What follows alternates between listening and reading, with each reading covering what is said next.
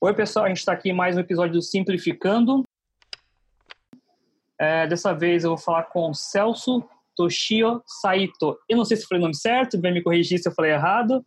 É, a gente vai falar sobre facilities. E lembrando vocês que o Simplificando é um oferecimento do site Acho Cupons. Sempre que, você, sempre que vocês quiserem economizar em alguma loja, como Americanas, Casa Bahia, Udemy, Amazon, podem passar lá, pegar um cupom de desconto que vocês vão conseguir comprar por um preço 10% menor, 20%, 30%. Então, e são nossos patrocinadores, deem uma força lá, ok? É, o, o, Celso, eu conheço ele faz uns, acho que uns três anos já. É, ele entende muito desse assunto, tá? Acho que apenas uns 20 anos, né, lidando com facilities. É pouco tempo, eu tenho 29, então eu era criança, estava lidando com facilities já. é, ele é CEO da Econotrade, espero também ter falado certo.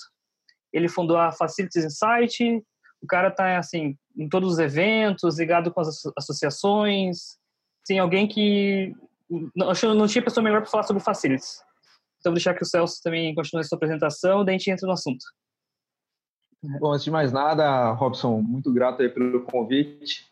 É inusitado para mim porque eu tenho um canal no YouTube também e geralmente eu estou no outro lado, né? Eu estou entrevistando algum profissional. Agora estou do outro lado da, da situação, então grato pela, pelo convite e a oportunidade de dividir um pouco desse mercado de facilities porque, como você bem falou, estou há 20 anos nesse, nesse segmento, né? Tive meus perrengues, tive momentos que eu queria chutar tudo pro alto, não aguentava mais falar de fascista, tinha urticária, tudo. Mesmo. Mas um dado momento da minha carreira profissional caiu uma ficha que eu consegui começar a olhar essa área como uma coisa muito boa, né? Porque eu entendo que todas as áreas, as atividades dentro de uma organização são importantes mas a de Facilities em especial, por eu ter convivido aí um bom tempo no corporativo, posso lhe dizer que ela é um fornecedor universal para todas as áreas, assim como também é um cliente em determinadas situações, né? Então, dependendo do projeto, eu sempre interagia com meus pares de outras áreas, né? Então, se eu estou colocando um serviço agregado lá, contratando uma mão de obra específica, costumava conversar com a RH, olha, tem risco trabalhista, qual que é a incidência, qual que é a a situação que pode ocorrer por eu estar desenvolvendo esse tipo de projeto, uhum. né? É uma proposta comercial que as empresas costumam florear com várias informações lá, colocar códigos, nomenclaturas, legislações, para falar que tem um diferencial com relação ao custo, porque ele tem uma isenção fiscal por causa do município XPTO, etc. e tal.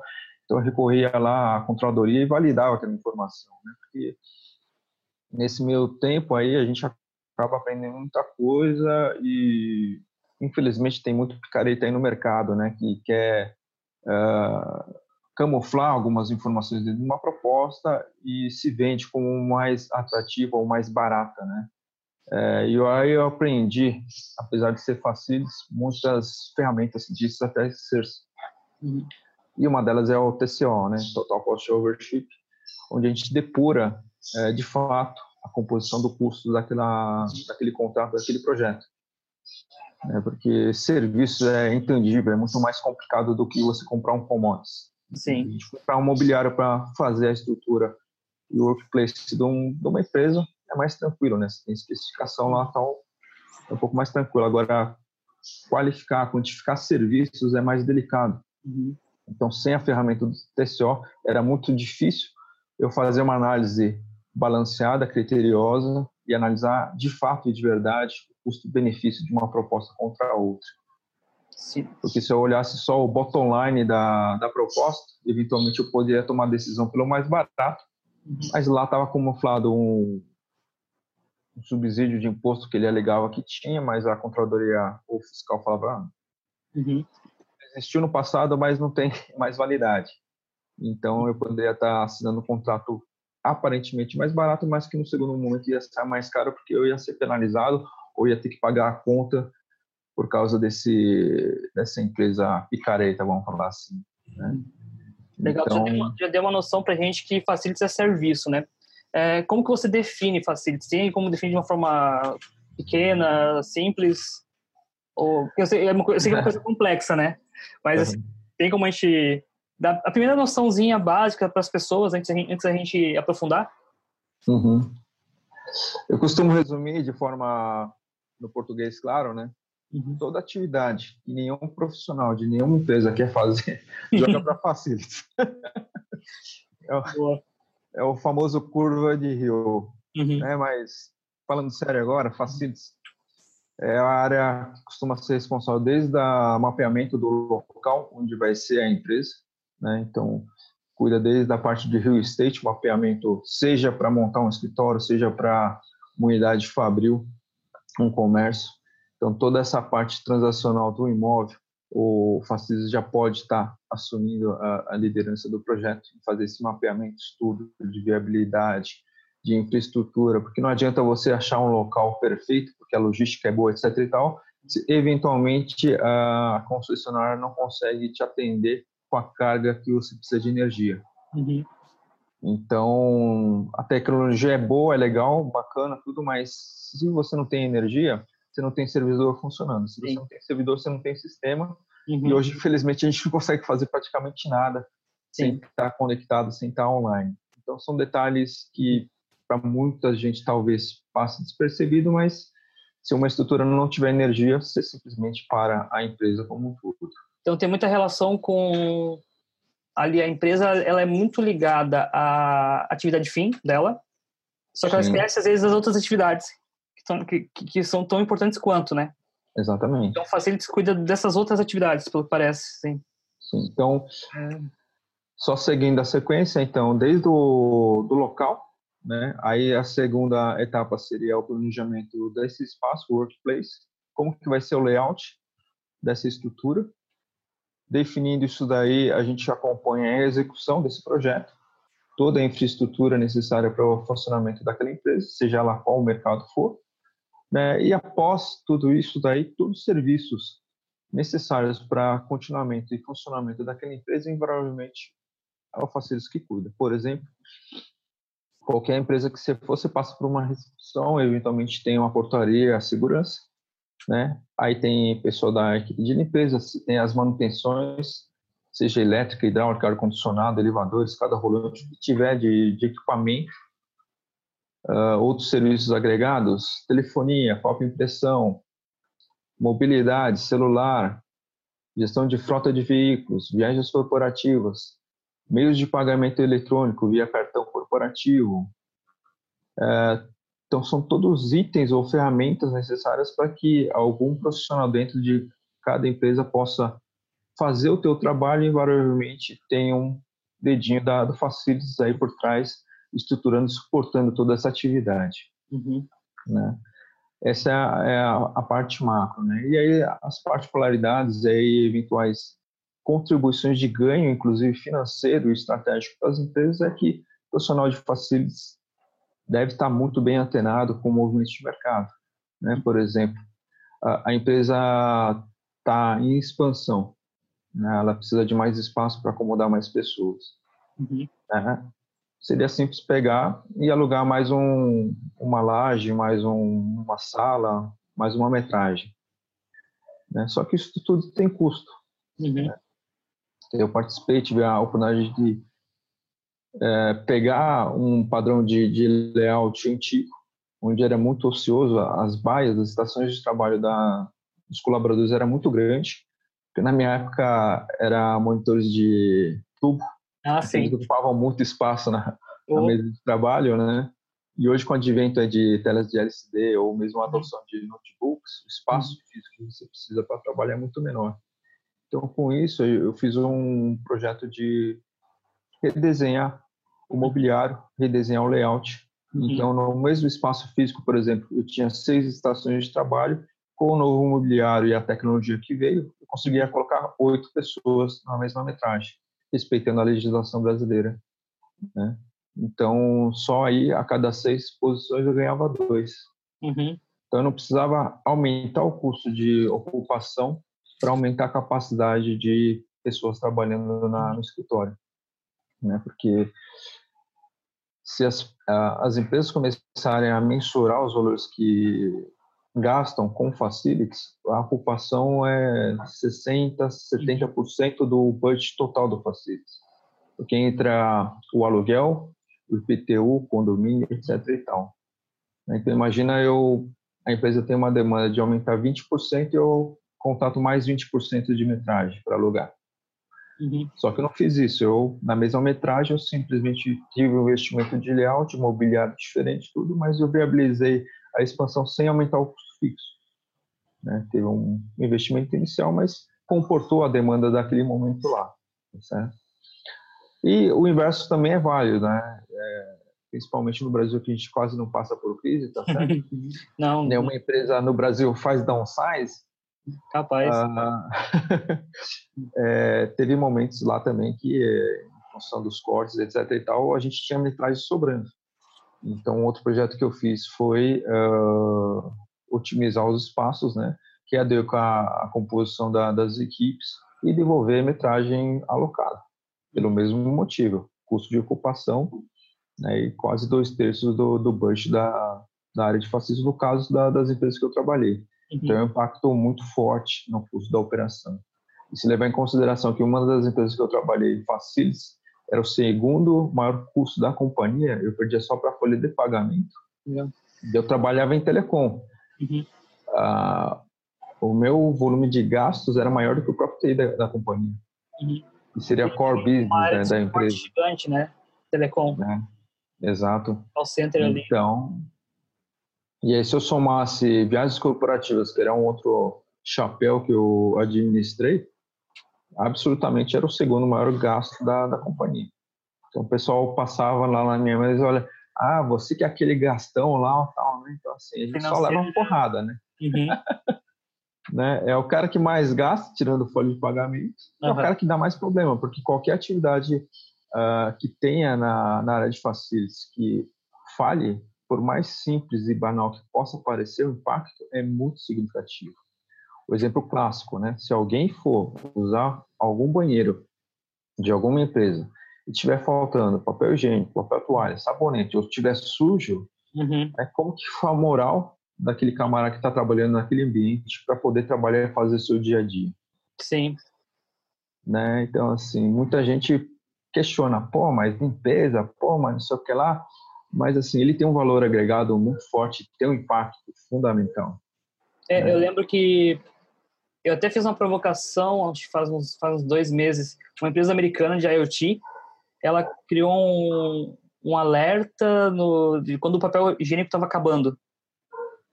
Eu avisava lá a pessoa responsável, daí assim, botei lá, o que vocês acham? Colocariam em casa? Teriam na empresa? A pessoa falou, para casa, assim, nem tanto, né? A empresa depende, ou, sabe, é melhor ter um processo que alguém vai lá e verifica, mas em situações, assim, não assim, fora do comum, vai que alguém leva para casa o papel e, e, falta ali. E traz uma péssima experiência para o usuário, para o cliente. Então, pô, às vezes até botar uma, uma tecnologia assim que as pessoas não não acham que, que, que vale esforço, mas vale, né? Sim. A experiência ruim tem, tem um peso muito maior. Exatamente. É mais caro. E aí você tocou num ponto interessante, aí eu vou fazer uma crítica ao mercado. Então, atenção vocês aí que é do mercado de limpeza, se estiverem assistindo aí a esse programa aqui, fica a dica para vocês, né? Eu trabalhei com muito, muitas questões estratégicas, né? então eu tinha que fazer relatório, analisar indicadores, etc e tal. Então, o ponto de questionamento muito forte que eu faço é, se você faz algum controle, isso tem que gerar um subsídio de informações suficiente para você analisar e tomar uma decisão e fazer alguma coisa com ela. Fazer relatório por fazer, para mim, é perda de tempo. É um desperdício brutal. E por que, que eu estou provocando vocês do mercado de limpeza? Então, Robson, eu vou te fazer uma pergunta antes. Você costuma frequentar shopping? Sim. Não por tanto, um acaso, mas... Sim. Uhum. Você já usou o banheiro de shopping na porta? Atrás da porta tinha um papel? Você já observou? Na parte do enterro sanitário tem um papel um papel extra sobre um Não, na porta de entrada dos banheiros. Você já reparou que tem um papel pendurado que o pessoal anota lá data e horário e quem que fez a higienização daquele banheiro? Sim, sim, sim. Já vi, já vi uma em, acho que em shopping não, mas em, em prédio corporativo sim. Tem uma uhum. fichinha, uhum. lá a pessoa bota lá o horário certinho, assina então, daí no rodízio das pessoas, elas vão, vão marcando ali. Então, esse daí foi uma brilhante invenção que fizeram para ter um indicador para o pessoal de limpeza. Uhum. Bullshit. Para que, que serve aquele papel? Fala para mim. Uhum. Né? Se eu que sou auxiliar de limpeza, acabei de limpar lá, você entrou no momento seguinte, você tá com dor de barriga lá, aconteceu uma desgraça lá dentro. Aí o próximo que entrar lá vai falar o que do Facis ou da área de limpeza? Pô, a área que não funciona. Uhum. Né? E se eu pegar como Facis, voltando para o chapéu de Facis, vou virar para você, que foi o segundo a entrar no banheiro, mas Robson, minha equipe de limpeza acabou de limpar, tá aqui, ó, data e horário. Uhum. O que, que, te interessa esse papel, Robson? Não, a experiência foi terrível já, então não adianta nada. O que você busca é ter um ambiente limpo, abastecido e pronto para você usar da melhor forma possível, não é verdade? Sim. Então me desculpem vocês, empresas de limpeza, que ainda adotam essa metodologia para controlar. De verdade, eu não sei o que vocês controlam, tá Uhum. certo? Porque uh, o que tem que se levar em consideração, principalmente a gente que está muito ligado a serviços, é a experiência do usuário. Uhum. Né? Então, outra provocação agora para vocês, gestores de facilities. Se você não atua de forma proativa e faz valer a valorização do teu cliente interno, trata ele como uma pessoa e faz a tua atividade em prol da experiência do usuário, do teu colaborador, do teu colega de trabalho, desculpa, você está no caminho errado. Né? Então, assim, nós não somos apenas gestores de facility, que cuida de serviços e cuida de problemas. Não, nós somos provedores de soluções. Uhum. E assim como os exemplos que eu dei de redução de custo, tem outras N possibilidades que a gente pode atuar de forma estratégica, proativa, né? Então, o convite que eu faço para todos vocês da área de facilities, da área de serviços, deixe de ser bombeiros, deixe de fazer gestão apagando incêndio. Eu aprendi num dos grupos que eu frequentei, não sei se você conhece essa, Robson, mas TBC. Conhece TBC? O evento, TDC? Não, TBC. Ah, TBC. Tatu, bola, casa. Não, não lembro isso. Convite fica aí, tire a bunda da cadeira. Ótimo. Tá? Porque é, qualquer gestor de qualquer área, não só facilities, que fica na sua ostra, na tua caixinha, Uhum. só apagando incêndio, me desculpa, é um dinossauro, vai morrer. Uhum. E dinossauro vai morrer pela segunda vez, né? Porque o dinossauro, quando morreu, virou petróleo e o petróleo está acabando. Sim. Então, sinto em lhe dizer, gente, se você não faz TBC, você vai morrer pela segunda vez. É questão de mais um pouco de tempo. O É. Andy Groove da Intel, ele já falava nos anos 60, 70, que o gestor tinha que rodar a empresa. Ele tinha que olhar, conversar. São coisas que não, não vão vir em relatório, as pessoas... Quando reclamar, assim, a situação já está muito ruim, então essa tirar a bunda da cadeira e dar, e dar essa voltinha, observar e conversar com as pessoas, tem muito valor, né? Olha só que interessante, você tocou num outro assunto que me faz lembrar. Porque tem muito gestor que vira e esfrega na minha cara, ah, mas eu faço pesquisa de satisfação. Minha média aqui é boa, não sei o que lá. Tal. Uhum. Assim, eu tenho dois senões e dois cuidados que eu recomendo para vocês reavaliarem a questão da pesquisa de satisfação. Uma é, que percentual do público que você está pesquisando responde? Se Uhum. você não tiver um percentual considerável, para mim não é um indicador bom. Tá certo? 10, 15% não dá uma volumetria para você ter uh, de fato o que está acontecendo. Uhum. E se você faz com uma certa frequência e diminuir o número de respondentes, aí que está o risco maior. Porque às vezes, uh, quando você faz uma pesquisa, você gera uma expectativa do teu público que você vai pegar isso daí e querer melhorar. Se Uhum. você não fez nada para isso, ele não vai deixar, não, ele vai parar de responder, na verdade. Uhum. Porque é simples. Por que, que eu vou parar meu tempo para fazer uma responder uma pesquisa, sendo que não vai ser feito nada com ela? É, Uma bem pesquisa, semelhante às eleições, né? Quantas pessoas... Eu sou mesário há 10 anos. Assim, que eu já ouvi de pessoas conversando, putz, eu tenho, que- eu tenho que votar porque é obrigatório.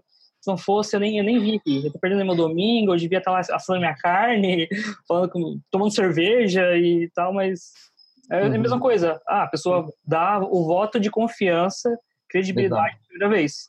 Não mudou nada, putz, é, eu perdi tempo, esforço. Uhum. Então, a provocação que eu faço para vocês que fazem pesquisa de satisfação, tenha um plano em mente. O que, que você vai fazer com o resultado daquela pesquisa na sequência? Né? Então, eu vou compartilhar uh, um projeto que eu montei sobre gestão de frota, que era uma, um chapéu que eu fazia dentro da, do portfólio de facilities. Eu estava recém-chegado numa empresa farmacêutica e o ponto lá que estava mais pegando, estava mais crítico, mais essencial era a, a questão da, da gestão da frota terceirizada, né? Então, eu sentei como é diretor e falei, eu quero eu recebo muito feedback ou feedback, né, dos Sim. usuários, uhum. tá certo? reclamando. Então, pontualmente eu recebia ligação, e-mail, sinal de fumaça, etc. e tal. Eu tinha lá um cheiro do que, em que pé estava a questão da frota quando eu assumi a gerência de facilities nessa empresa, né? Aí eu sentei com o eu quero fazer uma pesquisa de satisfação, tudo para validar algumas informações e ter subsídio de outras que eventualmente as pessoas não não relataram, né? Eu falei, pô, você tá louco? Você vai apanhar pra caramba. Eu falei, mas você me contratou para quê? Para resolver os problemas que estão aqui dentro. Né? Eu vim aqui para trabalhar. Se é para ficar escondidinho atrás de uma mesa, você podia contratar qualquer outro. Eu vim aqui para uma auto-pegada, eu quero fazer uma entrega para vocês. Então, para resumir a história, eu soltei a pesquisa, porrada para cima e para baixo, só que eu separei em três, três grupos de, de problemas, vamos falar assim, né? Uma que eu considerava que era questionamentos que não procediam, que eu classificava como luxúria.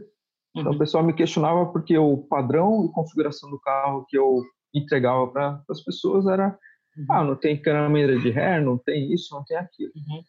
Só que eu fiz uma pesquisa no mercado, farmacêutico inclusive, uhum. né, qual que era a configuração básica mínima para cada tipo de função. Não achei uma empresa no mercado que tinha câmera de ré e outras coisas lá. Então a resposta que eu dei para o público foi, olha, gente, eu fiz a pesquisa, levei, fiz três fontes de consulta, uhum. né, para ter isonomia da, das informações, falei, olha, desculpa, eu não consegui ter referência que o mercado farmacêutico né, começou a configurar com esses acessórios. Então, se vocês tiverem colegas de outras farmacêuticas que adotaram isso como padrão, me passe que eu faço benchmark, faço um relatório e tento aprovar na diretoria verba para fazer esse incremento. Até hoje estou esperando alguma uhum. farmacêutica ou alguma indicação. Uhum. O segundo era problemas pontuais exclusivos da gestão da, do facility na empresa.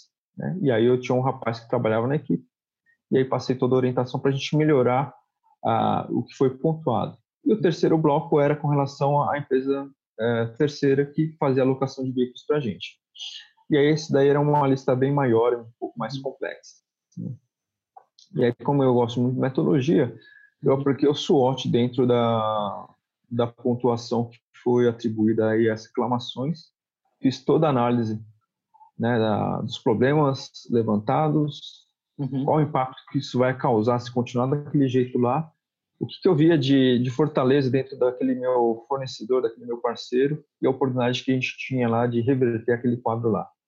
Fiz a apresentação para o executivo de contas, ele levou lá para internamente para a empresa. O diretor dele me convidou para ir na sede deles e fazer uma reunião e eu apresentar o mesmo material para ele e para o gerente de operações. Em cima disso foi desenhado um task force lá dentro dessa empresa e eles começaram a resolver todas aquelas questões. Uhum.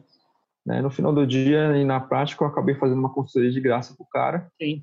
Resolveu meus problemas e ele acabou resolvendo muitos problemas que era comum para outros clientes. Ele melhorou a qualidade de serviço de entrega dele. Uhum. Né? Eu não cobrei nada para por causa disso. Sim. Mas, enfim, o meu objetivo era resolver o meu problema com os uhum. meus usuários, né?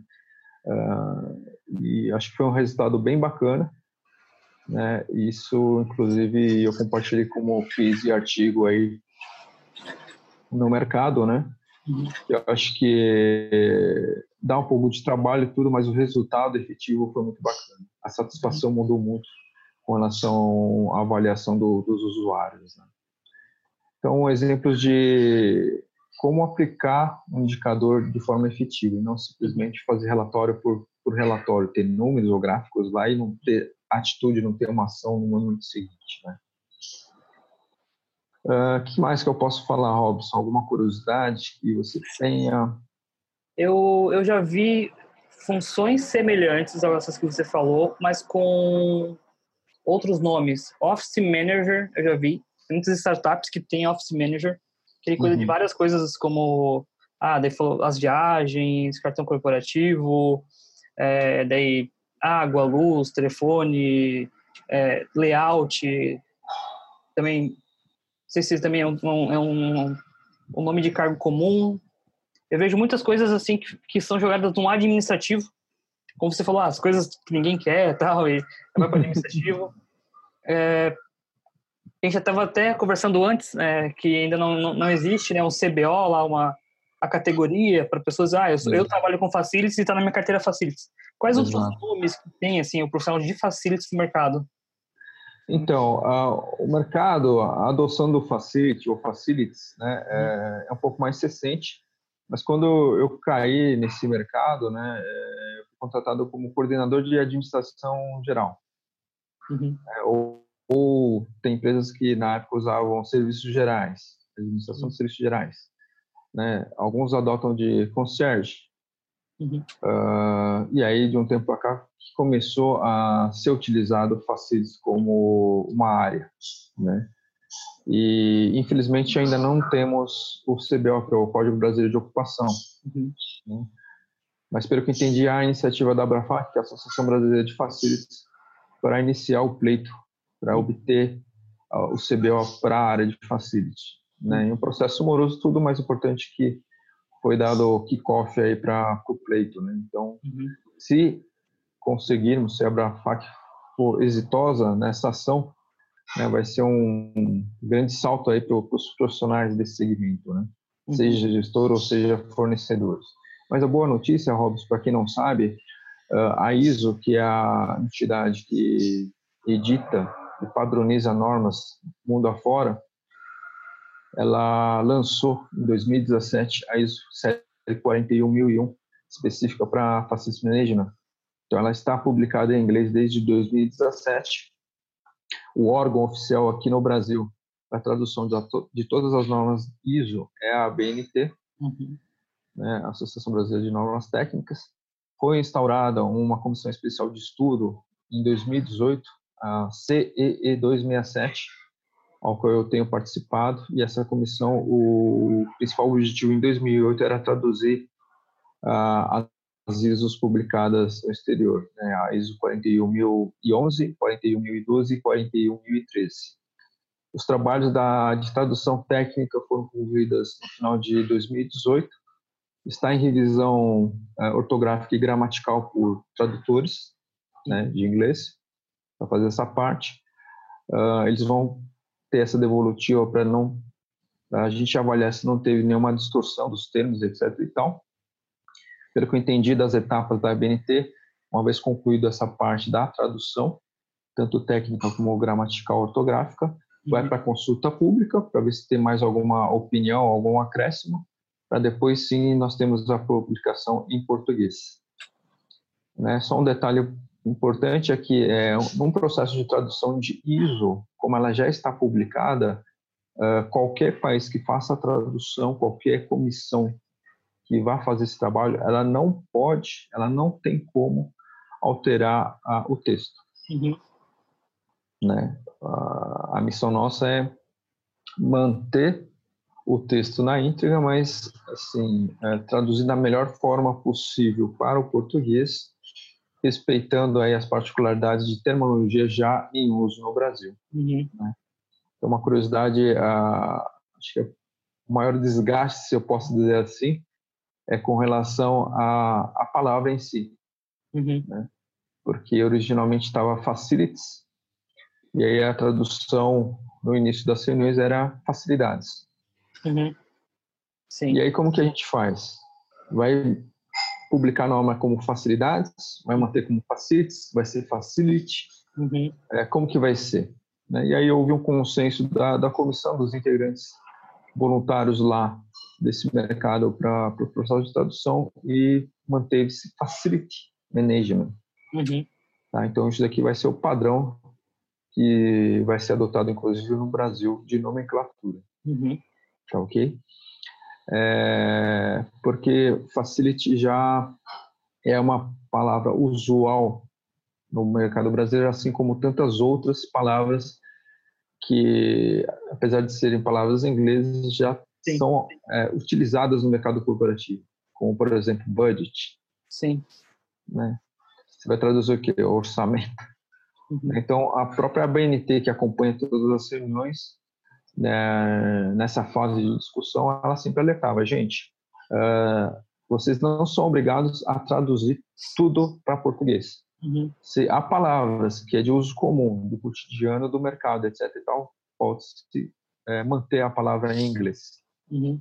Porque outras normas de outros é, assuntos já é configurada dessa forma, não tem problema nenhum. Né? Sim. E aí, após alguns embates, imagino, fechamos então Facility Manager. Tá? Então, com relação à nomenclatura, quais, o que, que existe no mercado é isso, né? Administração geral, serviços gerais, etc. e tal. E hoje a gente vai passar a adotar Facility Manager. Uhum. Outra curiosidade que o pessoal tem desse mercado, Robson, se me permite, é qual que é a profissão a formação para ingressar no mercado? Era minha pergunta, exatamente minha pergunta. Uhum, acertou. Uhum. Tá, eu costumo dizer que é, é uma área coração de mãe. Uhum. Não importa a tua formação. Eu, por exemplo, sou administração, é, administrador de formação, uhum. mas segundo uma pesquisa da Brafac, é, se não me engano, 43% dos profissionais hoje no Brasil que atuam nessa área são engenheiros. Tá? Aí a segunda parcela dá uns 25% é administrador e economistas. Uhum. Aí você tem arquitetos e outras profissões. Sim. É uma profissão que tem crescido muito e migrado para facilities é de hospitalidade. Pessoal que trabalha em hospitais, tem formação em hospitalidade, uhum. tem crescido muito e tem valorizado muito o nosso mercado, por quê? assim como eu falei, né, o profissional tem que estar atento, tem que é, melhorar a experiência do usuário. O cara que tem a formação em hospitalidade já tem isso no DNA dele, é já está no né? sangue. Sim. Né, o bem atender. Né? Uhum. Né? Então, a postura de um, de um gestor de, de hoje é muito diferente de antigamente. Uhum. Eu posso falar que eu tive essa posição de alguma forma. Né? Eu era um cara de gestor chato pra caramba, então você via lá, tal, se você estava fora da norma, ia pegar e te esfregava, Robson. Uhum. Não pode aqui e tal. Uhum. É, hoje não, a postura tem que ser diferente, né? Poxa, qual que é a tua dificuldade? Qual que é a tua demanda, Robson? Deixa eu entender. Poxa, então, Robson, eu tenho algumas limitações aqui porque tem uma política que reza que eu não posso fazer isso, não posso falar, uhum. fazer aquilo, mas vamos tentar construir uma terceira alternativa, então, para viabilizar e eu te atender, te deixar na mão. Então, assim, eu preciso que você entenda que eu tenho a limitação não é má vontade minha, mas tem regras não só corporativas, mas legislações uhum. que a gente tem que atender para não sofrer nenhuma penalização, qualquer problema de é, governance, compliance, né? Coisa que também a gente não tem problema aqui no Brasil, tá certo? Uhum. Todo mundo anda direitinho, principalmente a, a área pública, tá certo? Uhum.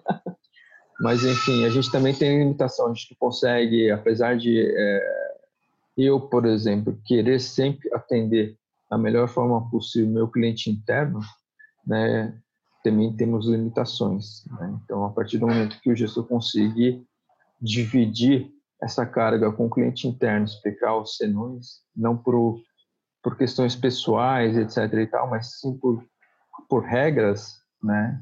E compartilhar a responsabilidade, eu acho que é possível criar uma terceira alternativa factível e plausível. Né? Então, qualquer profissional de qualquer formação é bem-vindo à área de facilities, uhum. tá certo? Uh, aí outra pergunta que me faz é, é o facilities fica subordinado a que área dentro da estrutura de um organograma? uh, o que eu tenho visto no mercado de outros colegas de outras uh, empresas, né, invariavelmente ou ele está abaixo de RH uhum. ou ele está abaixo da área financeira. Né? Uh, E aí, qual que é o certo, qual que é o errado? Né? A resposta que eu tenho pode ser meio em cima do muro, meio somebody love, mas eu acredito que não tem resposta certa. Porque cada empresa, eu entendo que ela tem uma cultura, tem alguma particularidade muito específica, uhum. né? E aí vai depender de como a empresa enxerga a área de facilities. Ela atribui a, a caixa abaixo do RH ou abaixo do financeiro. Então, invariavelmente, as empresas que adotam colocar o facility abaixo do RH, ele tem um viés é, e preocupação muito maior com as pessoas, uhum. com os colaboradores. Então, o foco do facility nessa empresa é atender da melhor forma possível, né?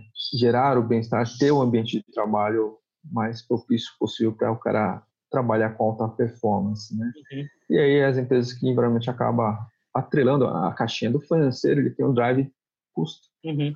Então, se tem um budget muito mais justo, é, a pressão é maior pelo número, não pela pessoa. Então, isso é muito complexo, né? É, numa das empresas eu fiquei quase 11 anos nessa, nessa área e lá, é, de alguma forma, acho que o pessoal não gostava da área. Cada vez que eles mudavam o organograma, o gestor pegava e falava, nossa, é a oportunidade que eu tenho para me livrar do Celso, né? E jogava a batata quente para outro gestor. E aí, nessa nessa brincadeira desses 11 anos, eu passei RH, passei pela controladoria, passei que é abaixo do supply chain, cheguei a cair abaixo do jurídico. Talvez eu seja o único case né, no Brasil que já é, ficou subordinado a uma área jurídica, tá certo? Então, assim, uh, e aí para talvez acalmar o teu público aí, uhum. não se preocupem a qual área você vai estar subordinado. Não se preocupe qual que é a tua formação. Né? Porque se você tiver um perfil para trabalhar na área de FM, seja bem-vindo.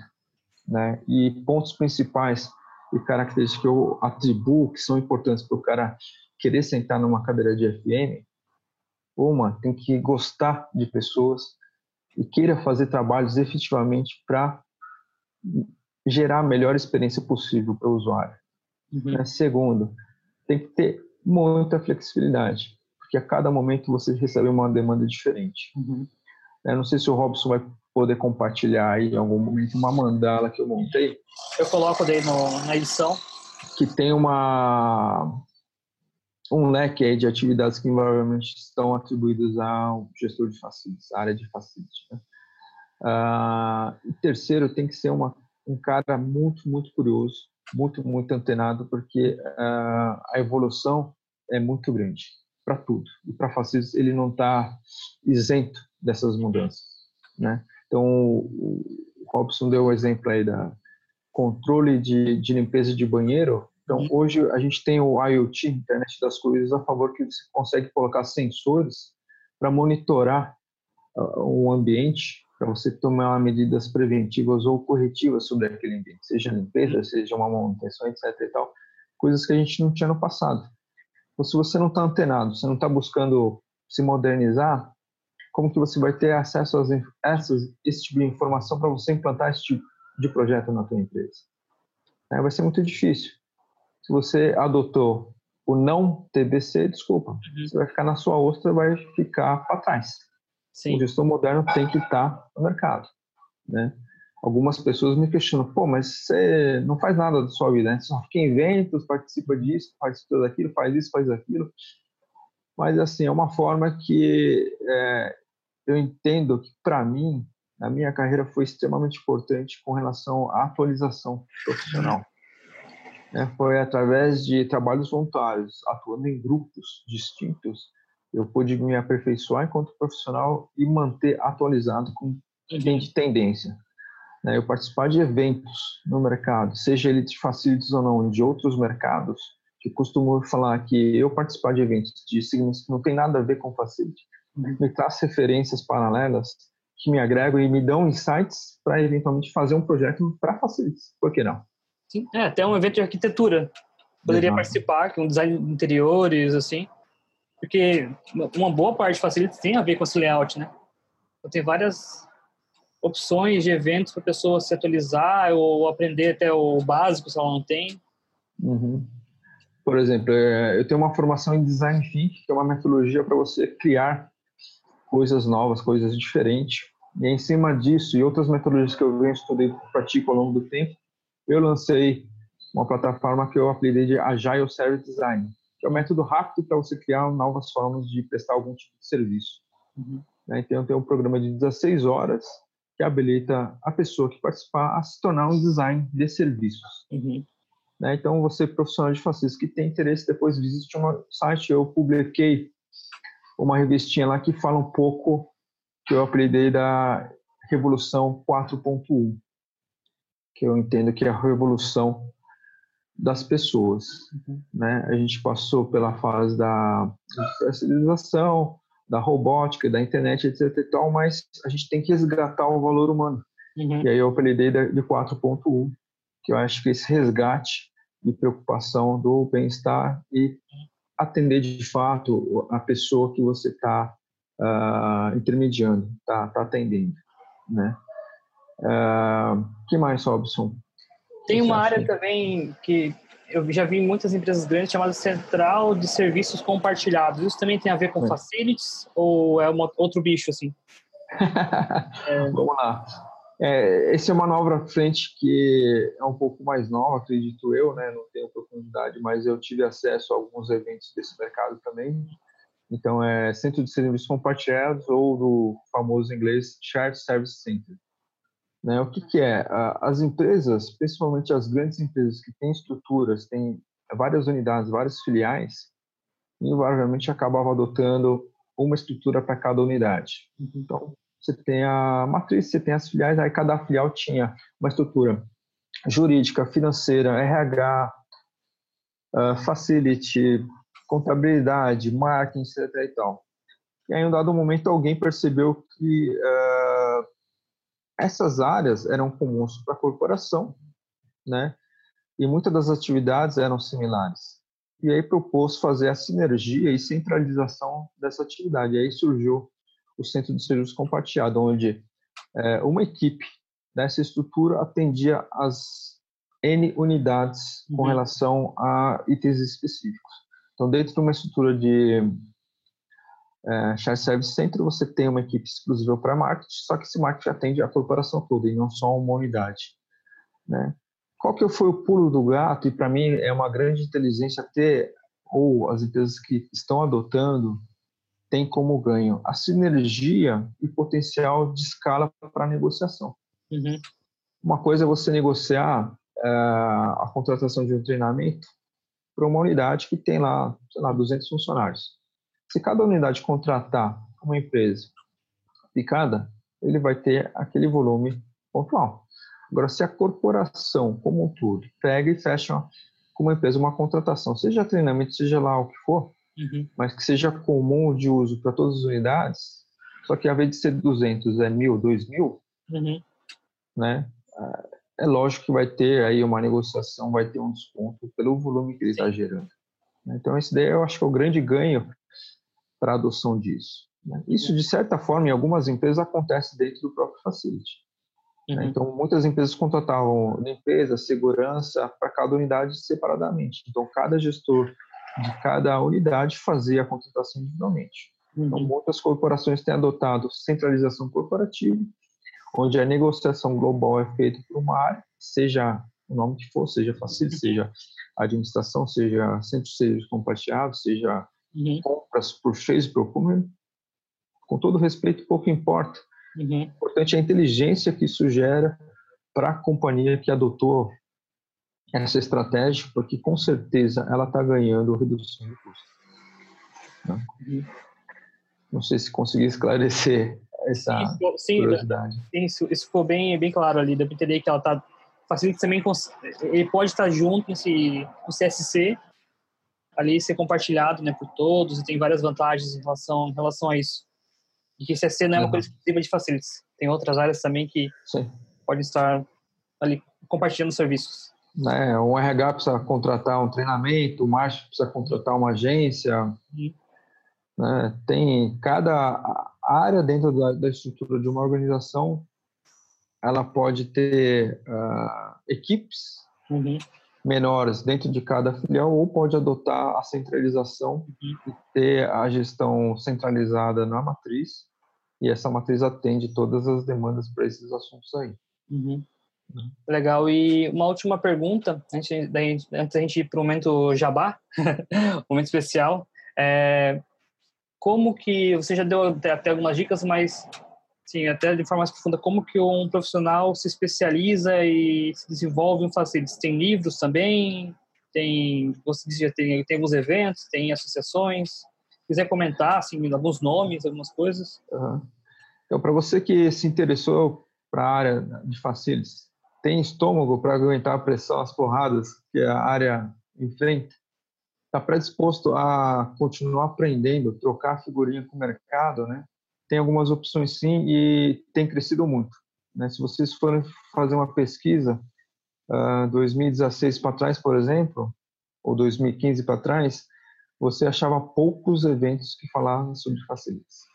Né? De 2015, 16 para cá, muitas empresas de conteúdo que faziam uh, fóruns, congressos específicos para compras, RH, marketing, uh, começaram a lançar agora fóruns sobre facility. Uh, o ano passado para cá, por exemplo, mercados que não têm nada a ver, são mercados específicos, começaram a abrir espaço para que facilities pudesse dar a voz. Uhum. Por exemplo, uh, 2017, a Hospitalar, que é, é um evento, é o maior evento da América Latina, acontece aqui em São Paulo, no Expo Center Norte. Uhum. Eles pegam todos os pavilhões de exposição lá para fazer esse evento. Eu já peguei voo na mesma época. É, é, eu sei como que São Paulo fica bem cheio. Difícil de pegar Uber, é, é um baita evento. É, é, monstruoso, é o maior evento da América Latina, ele congrega todos os países do mundo todo, não só da América Latina, nesse evento. E há dois anos atrás eles abriram espaço para facilities, falar sobre facilities dentro do mundo hospitalar. A APAS, que é a Associação Brasileira de Supermercados, abriu um espaço para a BAFAC ter lá um momento facilities para divulgar, porque assim, todos esses mercados aí, se vocês repararem, tem que ter facilities, não tem como. Sim. Pode ser que não utilizem a nomenclatura facility, facilities, etc. E tal. Uhum. Mas se pensar bem, na, vocês vão ver aí na, na mandala, as uhum. atividades que estão listadas lá, todas as empresas têm de qualquer segmento. Uhum. Instituição financeira, instituição de ensino, uh, varejo, comércio, indústria. Uhum. Não tem como. Uhum. Só não caiu a ficha ainda para algumas empresas que isso é facility. Uhum. E se ele centralizar, colocar um gestor para é, otimizar tudo isso daí, reorganizar isso daí, né, o ganho que ele vai ter é fenomenal. Uhum. Né? Eu sou suspeito para falar, mas é muito simples. Né? Eu costumo falar nas minhas aulas, contra fatos não tem argumentos. Uhum. Se você tem curiosidade ou tem dúvida, levante seus números, some o que você tem de aluguel, condomínio, IPTU, taxas, uhum. uh, certidões, todos os serviços agregados para manutenção, infraestrutura para atender o teu colaborador, soma tudo isso daí, quanto que isso daí dá no final do mês, uhum. cruza contra as outras linhas de despesa que você tem na, na companhia. Invariavelmente, ele só perde para RH, que é a folha de pagamento. Ele é o segundo ou terceiro maior linha de custo de qualquer empresa, de qualquer segmento.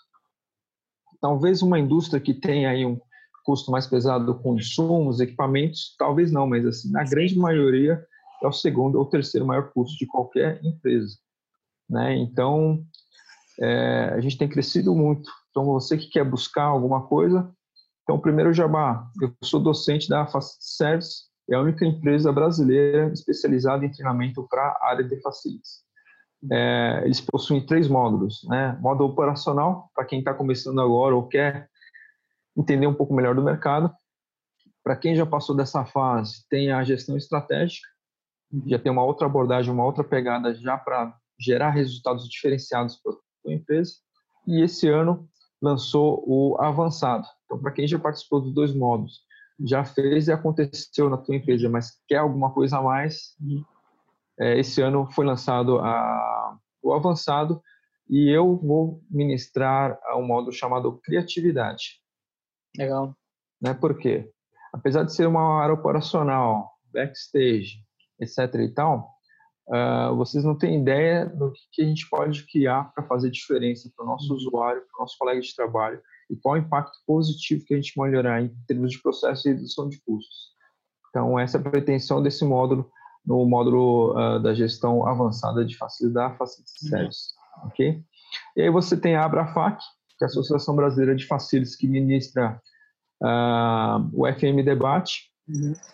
Né? Então ele convida profissionais do mercado para compartilhar cases e histórias aí para pessoal uh, ter referências, fazer benchmark da, dessas experiências. Tem o congresso deles também que reúne uma gama aí de, de assuntos pertinentes.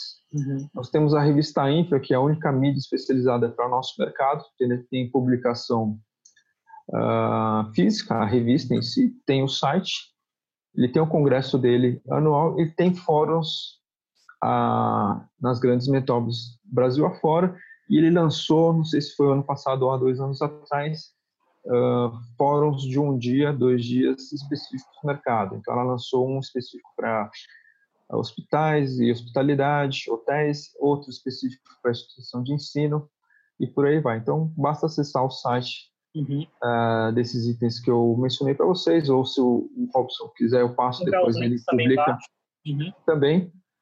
Sobre publicação, você me perguntou, uhum. é um grande colega aí de mercado, um grande profissional, foi executivo de grandes empresas aí também, chama Francisco Abrantes, ele foi cofundador da Abrafac, inclusive, é do conselho, participou do onboard aí da, das instituições internacionais, o IFAM, Global FM, então é um cara extremamente antenado uhum. o que acontece no Facility, não só no Brasil, mas como no globo. Ele lançou aí há um, dois anos atrás também, acho que talvez a primeira ou a única uh, publicação em português sobre o mercado. Ele fala de Facilities, fala de uh, Real Estate, ele fala um pouco de ferramentas que podem ajudar o gestor a lidar com essa área aí. Uhum. Né, eu tive a grata satisfação de ser convidado para participar também e contribuir com um dos capítulos.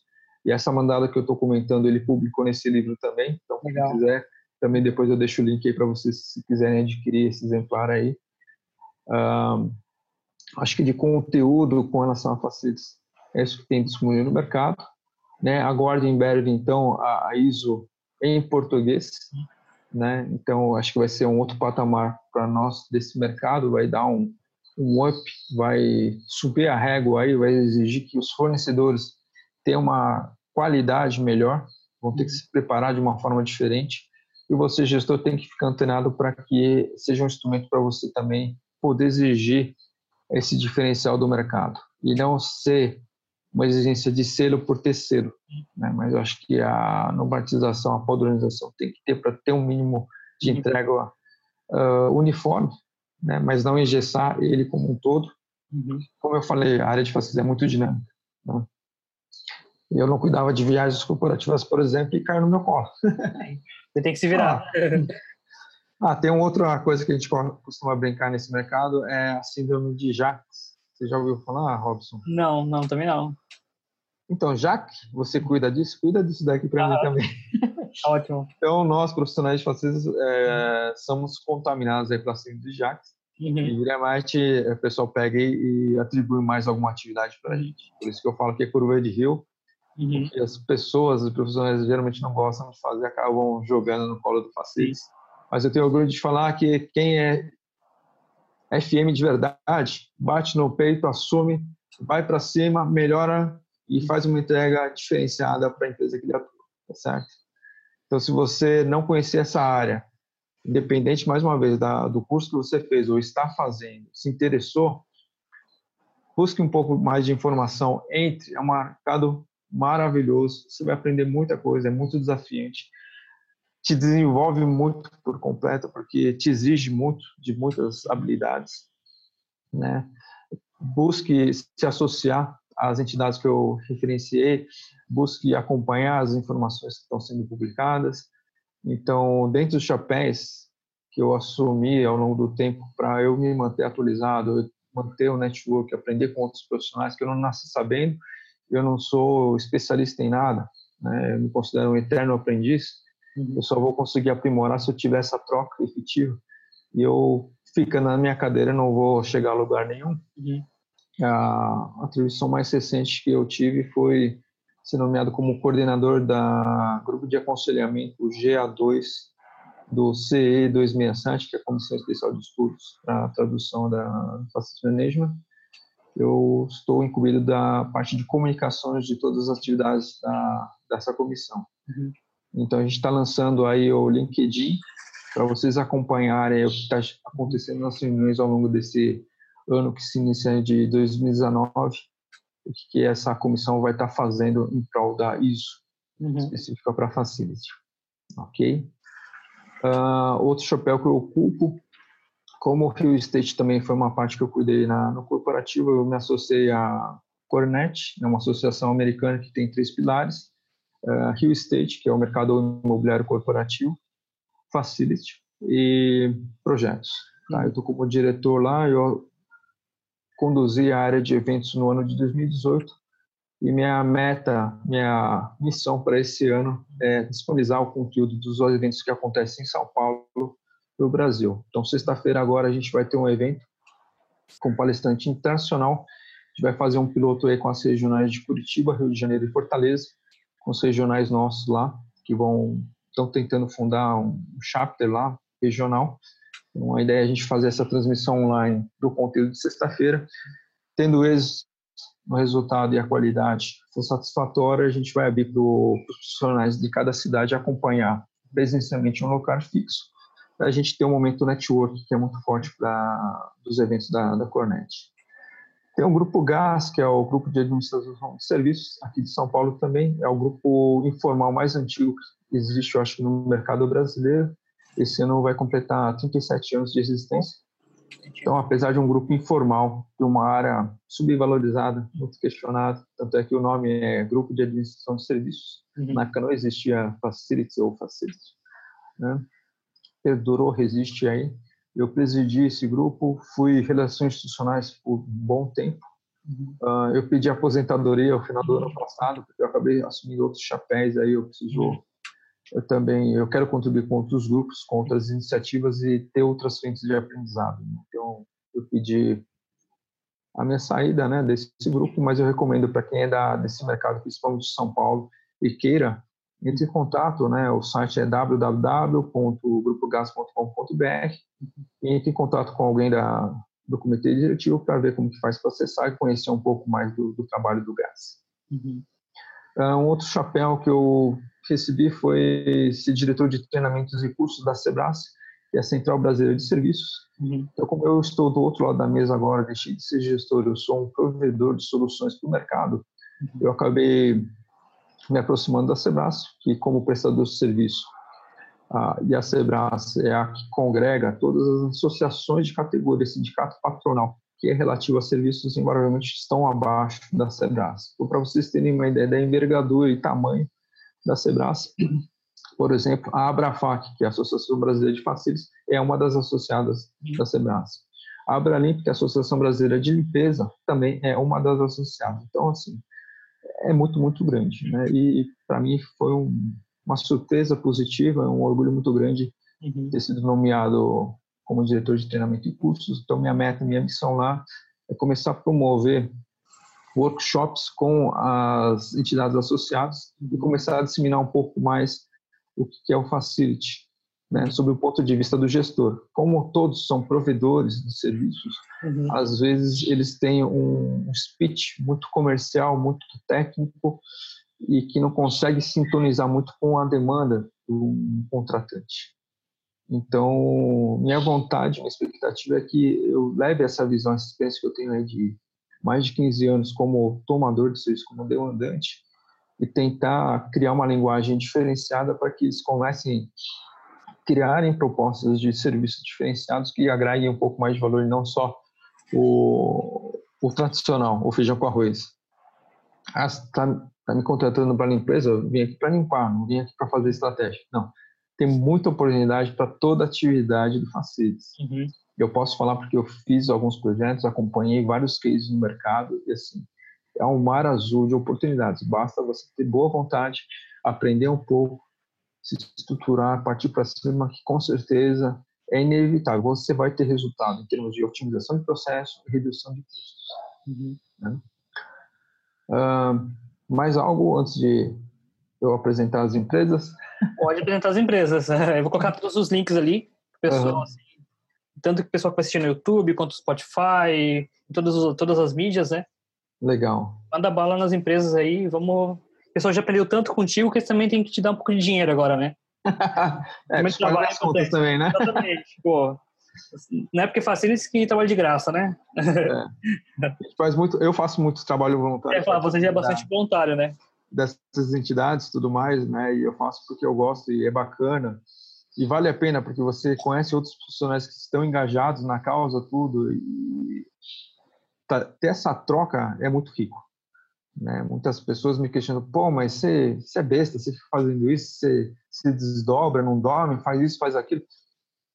É, financeiramente, monetariamente, eu não ganho absolutamente nada, é extremamente voluntário. Mas talvez se a gente for colocar na balança, ou se você pensar um pouco melhor e colocar na balança as oportunidades que eu tive de acesso à informação, experiência de visita técnica, conhecer um case, participar de um projeto assim assado, se eu fosse ter que pagar isso, talvez eu estaria em dívida com esses grupos e não o contrário. Né? Então fica a provocação aí. Mas você né? não tem é, 1 milhão e 42 mil reais em ações? Não, eu tenho em amigos. Eu sei que eu vou datar o episódio com o caso da Betina, mas é, não podia perder piada, então. Sim. É, ah, lembrei de outro chapéu. Tem um, uma iniciativa de um grupo de profissionais ligado a hospitais. Então, eles lançaram um grupo de facilidade específico para mercado de hospitais, laboratórios, uhum. clínicas, etc. e tal, no final do ano passado. E apesar de eu não ser desse segmento, né, e talvez pela experiência que eu tenho de contribuir com grupos, seja eles quais forem, eles me convidaram para ser conselheiro e ajudar a estruturar as atividades desse grupo. Né? Então, para mim, é uma satisfação muito grande, apesar de tecnicamente não ter profundidade nas particularidades, o que é fácil dentro do hospital, né? eu poder contribuir com, com essa iniciativa também. Né? E aí, para finalizar e deixar vocês em paz aí também, né? É, depois que eu fui gestor, é, eu fiquei desempregado, e aí algumas pessoas começaram a me, estimular e me provocar, pô, abre tua empresa, abre tua empresa. Então eu resolvi uh, fundar e criei a Facilities Insight, que é uma empresa que tem como propósito, é, primeiro de tudo, entender qual que é a cultura, particularidade, especificidade da tua empresa, quais são suas eventuais dores. Em cima disso, desenhar com os algumas propostas para otimizar teu processo e reduzir custos. Tá? E como eu tenho um viés de treinamento, eu acredito que as empresas são feitas de pessoas. Dentro das soluções desenhadas a quatro mãos, invariavelmente vai ter que ter a mudança de mindset. Eu também entro com treinamento para quê? Eu possa facilitar o processo de transição entre uma forma que a pessoa sempre fez a vida toda daquela forma e mostrar que existe um caminho diferente para se fazer que não vai ter dor, é totalmente indolor ele vai ter um ganho para ele como profissional, ele vai ter um aprendizado porque eu vou levar uma ferramenta diferente para ele é, ter uma gestão apoiada num ferramental, tá certo? E o aprendizado vai ser na prática, ele vai usar a ferramenta trabalhando um case específico que é mapeado durante um briefing. Então, qual que é o objetivo? Eu trabalho com a equipe das empresas, seja fácil ou não, se tiver processo de pessoas eu me intrometo, mesmo não tecnicamente não tendo informação. Eu posso falar porque eu tenho cases aplicados em, em atividades que não não é de facility, né? Mas a proposta é, eu levo um ferramental, eu sensibilizo o seu participante a permitir que eu faça um trabalho com ele. Ele começa a usar a ferramenta aplicando a um case existente, uma dor, de preferência que já existe dentro da, da área ou da empresa. Ao final do treinamento, a pessoa aprendeu a ferramenta utilizando e de quebra ainda sai com uma solução de algum problema existente. Né? Então, essa é a proposta da Facility Insight.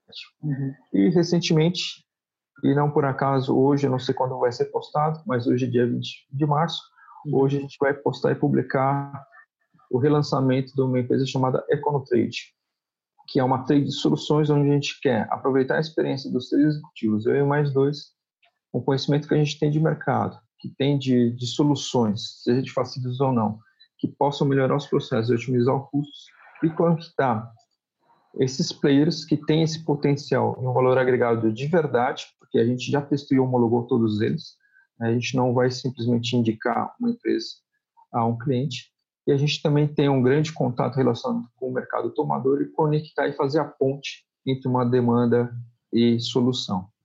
Porque eu sei que às vezes é difícil a gente sair fazer o TBC. Uhum. E aí a gente acaba perdendo algumas oportunidades de ter acesso a algumas informações. Então, para você que pratica o TBC ou que você não pratica TBC principalmente, mas uhum. quer ter acesso a novidades, inovações em, ser, em termos de soluções, de serviços diferenciados, por favor, entre em contato com a gente que a gente vai ter um enorme prazer de bater um papo e entender de que forma que a gente pode conectar um parceiro nosso para melhorar a tua vida, reduzir o teu custo e você como gestor vai sair bem na foto. Você vai melhorar o processo, vai atender melhor o teu cliente interno, o teu colega de trabalho e vai é, reduzir o custo da companhia. O financeiro, se for com certeza, vai dar um pontinho a mais para você aí, tá ok? Acho que é isso daí, Robson. Mais uma vez, grato aí, espero ter contribuído aí para o teu público e fico à disposição aí de todos vocês. Eu, eu agradeço, né? Foi, para mim, foi um baita episódio. O pessoal vai, vai clarear muito a mente, assim, vai ver esse, esse nome estranho, Facility Management gestão de facilidades, essas coisas assim. Esse vai conseguir, junto também vendo aquela mandala, né? Ter essa noção boa e também sugerir na, na empresa. Quem é empresário também vai pensar: opa, pera, eu preciso desse negócio. Eu acho que a gente conseguiu assim, desenhar na cabeça da pessoa a importância da, da área. Assim, foi, ficou, ficou muito bom. Assim, atendeu bem a ideia do simplificando, né? Bacana. Eu, eu agradeço, né? E eu acho que também esse assunto a gente consegue fazer outros episódios mais pra frente.